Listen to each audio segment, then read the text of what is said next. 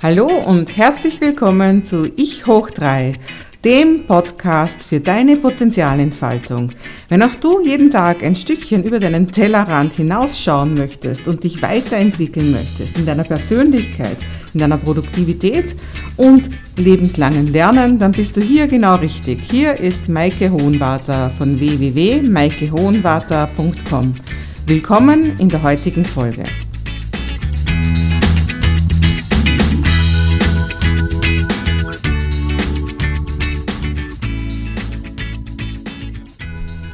Hallo und ganz herzlich willkommen zu meinem aktuellen Podcast. Und heute möchte ich mit dir gerne ein bisschen über Führen und Führen lassen reden. Ich bin ja aus dem NLP, da spricht man dann von Pacing und Leading, also eben führen und geführt werden. Und das sind beides wichtige Qualitäten. Es ist oft so die Frage, ist das eine gut und das andere schlecht? Und ganz prinzipiell kann man das eigentlich aus NLP-Sicht auf jeden Fall, aber ich denke auch aus sonstiger Sicht ganz klar beantworten. Es ist immer das Beste, wenn du alle Optionen mit dir trägst und dich dann richtig entscheidest. Und genau über das möchte ich heute auch mit dir reden. Was ist jetzt die richtige Entscheidung mit Führen und Führen lassen? Und ganz wichtig ist natürlich, dass beides wesentlich ist und dass du beides können solltest. Und wenn du jetzt so dein Repertoire an lieben Mitmenschen durchgehst, dann kennst du sicher Leute, die nur das eine können, also immer nur führen, den Ton angeben. Und auch Leute, die immer nur das andere können, also praktisch das ausführen, was andere gesagt haben. Und es gibt viele schöne Übungen, wo man das einfach näher lernen kann. Und, wo, und ich finde, es ist ganz wichtig, dass du für dich immer feststellst, was tue ich denn gerade.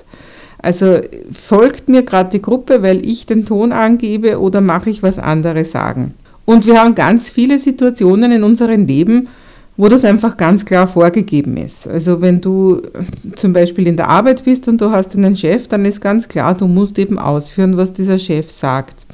Oder umgekehrt, wenn du jetzt zum Beispiel gerade Vortragsleitender bist und einen Vortrag hältst, dann ist es ganz klar, dass du jetzt gerade am Leading bist. Also dass du jetzt gerade führst und Menschen eben sagst, was sie tun sollen oder was sie denken sollen oder wie sie es tun sollen. Das jetzt ganz ohne Wertung. Also wie immer kann man natürlich Gutes oder Schlechtes da jetzt draus machen aus dieser verantwortungsvollen Position, dass man jetzt führt. Aber abgesehen von diesen sehr klaren Situationen gibt es in unserem Leben ganz viele Situationen, wo es jetzt einfach nicht klar ist. Also wo nicht einfach eine Gruppe zusammenkommt und einer ist der klare Boss, sondern wo sich das entwickelt. Und die optimale Entwicklung in so einer Gruppe wäre natürlich, dass immer diejenigen führen, die am meisten zu dem Gruppenthema, das die Gruppe halt jetzt gerade hat, beitragen können. Also jetzt zum Beispiel so was Klassisches, was jeder auf jeden Fall von der Schule her kennt oder vielleicht auch vom Studium oder von diversen Workshops oder sowas, das ist, dass man oft aufgefordert wird, in irgendeiner Form eine Gruppenarbeit zu machen. Und da werden jetzt fünf oder vielleicht auch zehn Leute zusammengewürfelt und die sollen am Ende jetzt in irgendeiner Form etwas präsentieren, was sie jetzt erarbeitet haben.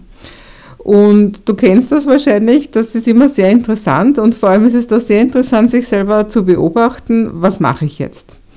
Und es gibt Leute, die hören das Wort Gruppenarbeit nur und fangen schon an ähm, zu delegieren und zu führen. Also die sagen sofort, ja, wir machen das so und ich habe schon eine Idee und wir gehen in den Raum und besprechen das dort und du bringst uns jetzt noch ein Wasser mit und äh, nehmen wir uns ein Flipchart-Papier und ich glaube, wir brauchen mindestens drei Papiere und bla bla bla. Also du kennst das sicher, das sind so diese geborenen Führer, die sofort das Ruder übernehmen und sofort beginnen, die Leute einzuteilen.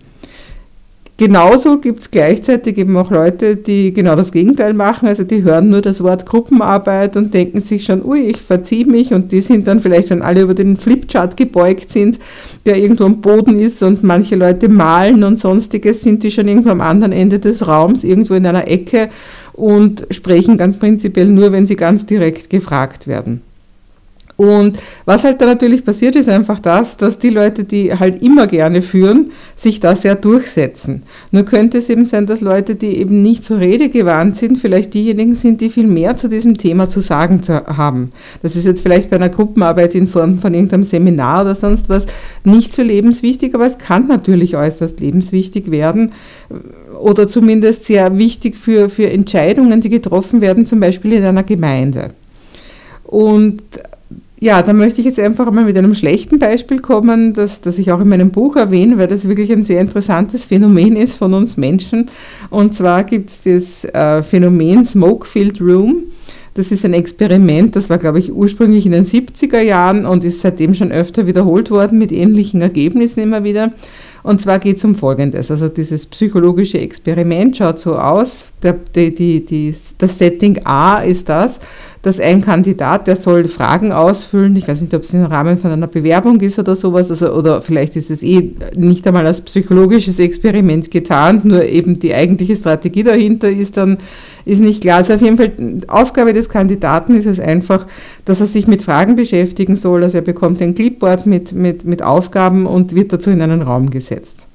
Und eben im Setting A ist dieser Proband ganz alleine und was jetzt passiert, aus einer, also durch eine Tür, eine Ritze von einer Tür, quillt jetzt nach und nach immer mehr Rauch. Und wenn man das eben so beobachtet hat mit Kameras heimlich, dann sind die Probanden sehr schnell, sobald sie das, diesen Rauch gesehen haben, haben sie sehr schnell Aktion ergriffen. Also das heißt, sie haben, sie, sie, sie sind entweder rausgelaufen oder sie haben um Hilfe gerufen oder sonst was. Das hat nicht lange gedauert. Ganz anders ist es dann aber beim Setting B, wo die Probanden nicht alleine sind, sondern wo mehrere Leute alle in einem Raum sitzen, alle dieses Clipboard ausfüllen. Und was der Proband nicht weiß, ist, dass er der Einzige ist, der nicht informiert ist, weil alle anderen gehören eben zu dem Setting dazu und haben nichts anderes als die Aufgabe, diesen Rauch zu ignorieren. Und was jetzt passiert ist, dass eben der, der Proband, also der, der wirklich nichts weiß von dem Ganzen, entdeckt den Rauch. Und das Erste, was er macht, er schaut auf die Reaktion von den anderen. Und die haben eben jetzt die Aufgabe, dass sie so unbeteiligt, also dass sie das gar nicht zur Kenntnis nehmen, dass sie komplett unbeteiligt tun. Es kommt immer mehr Rauch raus. In manchen Settings fängt dann sogar schon der Alarm an zum Piepen und die schreiben einfach weiter. Und das wirklich arge ist, also man kann sich da diverse YouTube-Videos auch dazu anschauen, das wirklich arge ist, diese Probanden bleiben zum Großteil ewig sitzen. Also das ist ja eine offensichtlich eine Situation, die lebensbedrohlich sein könnte oder, oder höchstwahrscheinlich ist, wenn irgendwo Rauch kommt. Und die Leute orientieren sich an den anderen, sehen, dass die anderen nicht reagieren und reagieren deswegen selbst auch nicht. Und das kann man jetzt natürlich von vielen verschiedenen äh, Blickwinkeln betrachten, warum das so ist, warum das offensichtlich so ein, ein menschlicher Zug ist. Worum es mir jetzt heute geht, das ist einfach dieses Pacing und Leading und das in dem Fall einfach in dieser Gruppe, das ist praktisch eine gleichwertige Gruppe, alle haben offensichtlich die gleiche Aufgabe, nämlich diese Fragen auf dem Clipboard zu beantworten. Und da ist jetzt einmal niemand irgendwo ein Führer. Wenn einer sich zum Führer ernennen wird, wenn einer jetzt sagen wird, hey, da kommt Rauch raus, wir müssen jetzt sofort was unternehmen und, und, und gehen wir alle raus oder hey, rufst du, rufst du die Feuerwehr und ich mache das und du machst das, dann würden alle anderen sofort aktiv werden aber dadurch, dass sich niemand rührt, also der Proband weiß ja nicht, dass die anderen alle dazugehören, dadurch, dass sich niemand rührt, gibt es dann fast keinen Menschen, der dann von sich aus denkt, jetzt ist es aber an mir, also ich bin jetzt eigentlich die Führungsperson, ich muss was tun, wenn alle anderen nichts tun, irgendwer muss was tun, also dann bin ich es, wenn sonst niemand was tut, weil hier die Situation wird echt brenzlig. Ja, und das sind eben genau diese Situationen, die wir ganz oft im Leben haben, wo eben Gruppen zusammenkommen, wo es nicht klar ist, wer führt. Und da ist es erst recht natürlich wichtig, dass sich der, der eben den meisten Mut hat in dem Fall vielleicht oder der die meiste Ahnung hat, dass der auch ganz klar der Führer ist und nicht irgendeiner, der sich halt nur wichtig macht. Ich möchte vielleicht auch noch ein anderes Beispiel, wie ich jetzt gerade zuerst überlegt habe, was habe ich für gute Beispiele für das, dass Führen und geführt werden äh, beides wichtige Qualitäten sind.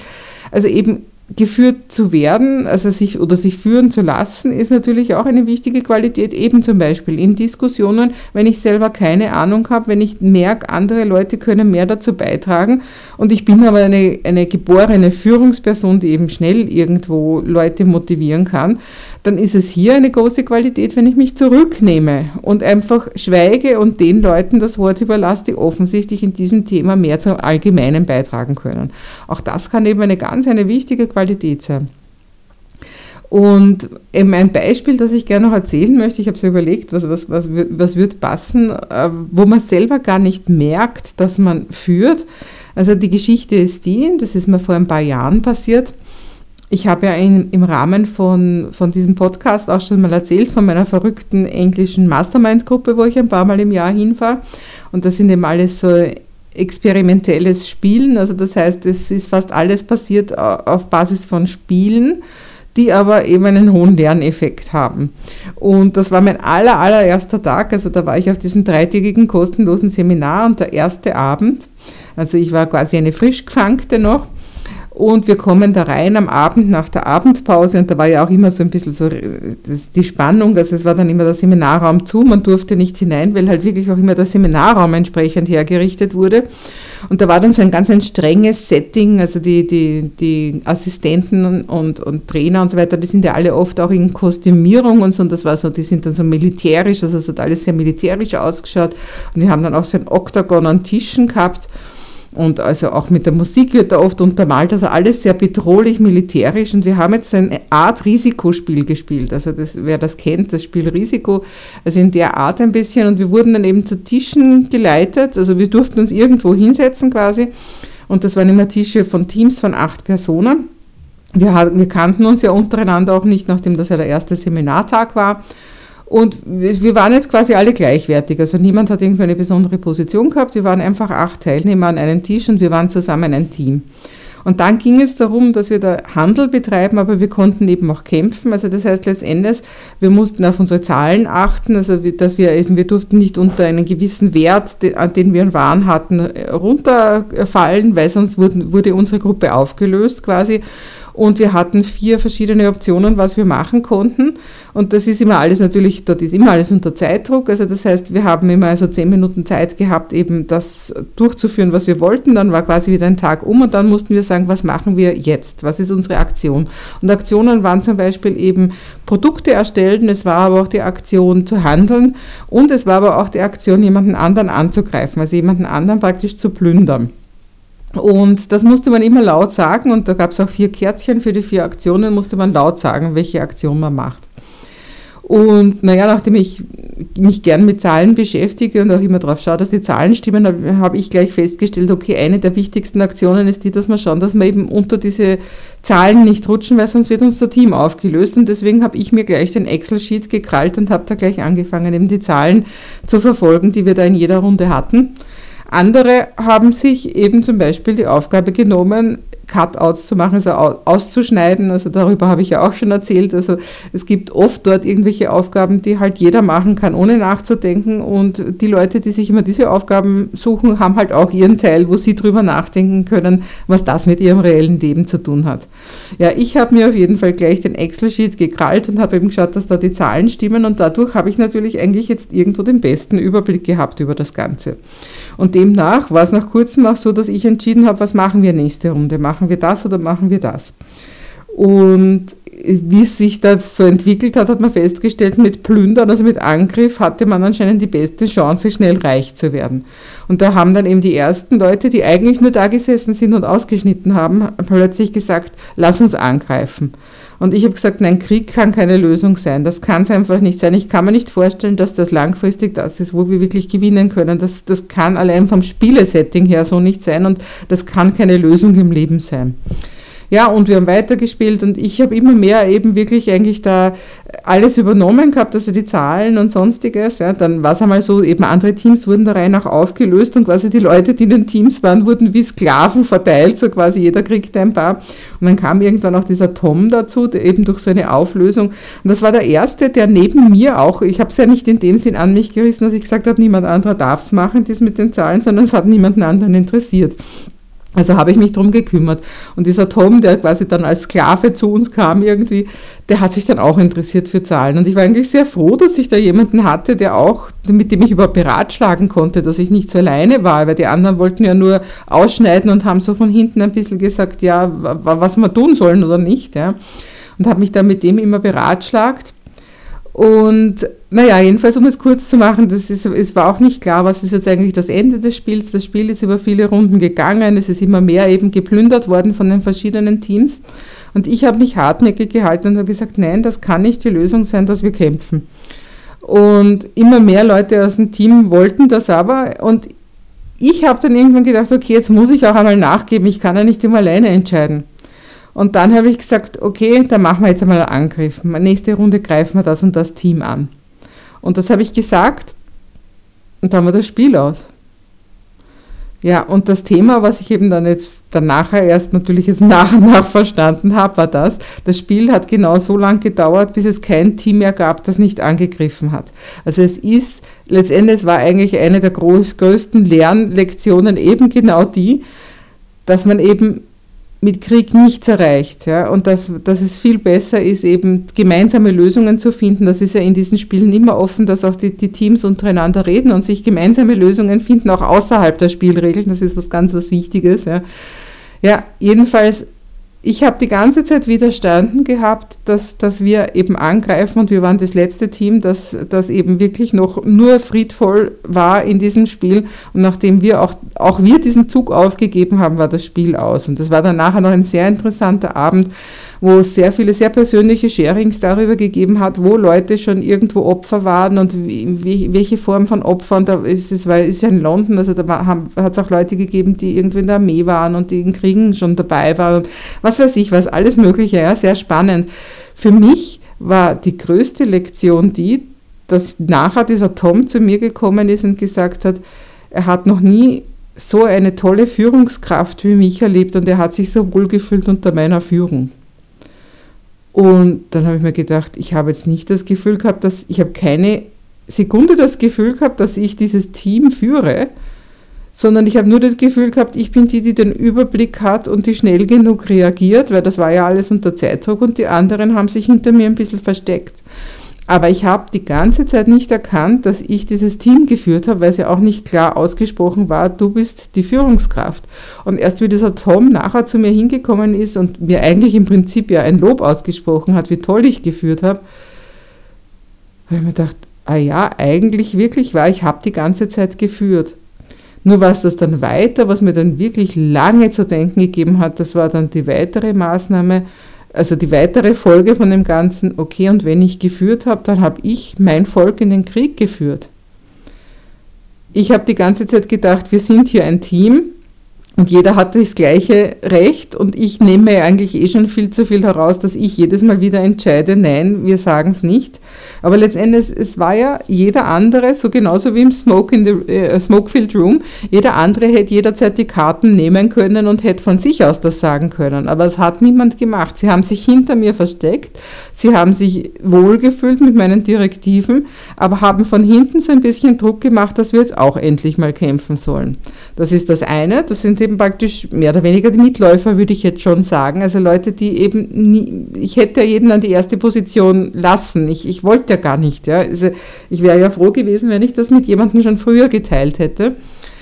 Aber auf der anderen Seite eben auch ich, die sich dann hetzen hat lassen zu etwas, was sie nicht wollte. Also ich habe mich einfach letztendlich zu einer Entscheidung durchgerungen, die ich nicht entscheiden wollte, einfach aus dem Grund, weil ich mir gedacht habe, ich kann ja nicht immer führen hier. Und ich meine, wenn man das war jetzt natürlich alles nur ein Spiel, aber wenn man das natürlich in der Realität sieht, dann weiß ich, in dem Moment hätte ich weiter hart bleiben müssen und wenn es jemand anderer machen hätte wollen, dann hätte er auch dafür die Verantwortung übernehmen müssen. So wie das hier war, es für mich jetzt im Nachhinein klar, ich habe die ganze Zeit eigentlich geführt, auf der anderen Seite war ich mir keine Sekunde meiner Führung bewusst und letztendlich den fatalen Fehler, den ich gemacht habe, also für das Spiel jetzt, natürlich ist alles nur in einem Rahmen ein Spiel, aber es ist, diese Spiele werden ja genau gespielt, um eben etwas fürs echte Leben zu lernen. Den fatalen Fehler, den ich gemacht habe, habe ich nicht aufgrund meiner Entscheidung gemacht, sondern ich habe das Volk quasi sprechen lassen. Ich habe einfach das Gefühl gehabt, ich darf jetzt nicht länger führen. Und genau hier hätte es gepasst, dass ich weiter geführt hätte. Also das heißt, führen ist was ganz was Wichtiges um, um Ziele zu erreichen. Sich zurückzulehnen und auch einmal nicht zu führen, ist aber auch wichtig. Und das Wichtigste ist, dass man eben immer erkennt, was ist gerade angebracht. Wie groß ist mein Nutzen für das Gemeinwohl? Was ist jetzt gerade am besten? Und eben dafür, genau für solche Sachen liebe ich zum Beispiel einfach meine Mastermind-Gruppe in London, weil hier kann man das immer wieder in, in, in netten Spielen erkennen, wie weit bin ich da, wie groß ist meine Reife und eben man kann dann oft sehr lang nachher noch drüber nachdenken und man sich ganz viel fürs eigentliche Leben mitnehmen, um zu erkennen, welche Rollen spiele ich und will ich die eigentlich gerade spielen und passt das eigentlich gerade und ja, was könnte ich wie anders machen? Da geht es natürlich ums Unternehmerdasein, aber da geht es ganz genauso auch um, um, um das persönliche, da, also das, das, das Privatleben praktisch. Ja, in diesem Sinn ist es einfach, wenn du das dir mitnehmen möchtest, eine super Übung, wenn du dir einfach Alltagssituationen anschaust. Also in deiner Arbeit, mit deinem Partner, mit deinen Kindern. Wer führt jetzt gerade? Also es gibt ja ganz viele Sachen, zum Beispiel mit dem Partner. Ja. Wir gehen spazieren, nehmen wir den Weg rechts oder links. Wir machen ein Picknick. Wo genau setzen wir uns hin und machen das Picknick? Es gibt hunderttausend verschiedene Entscheidungen, die man da miteinander treffen kann.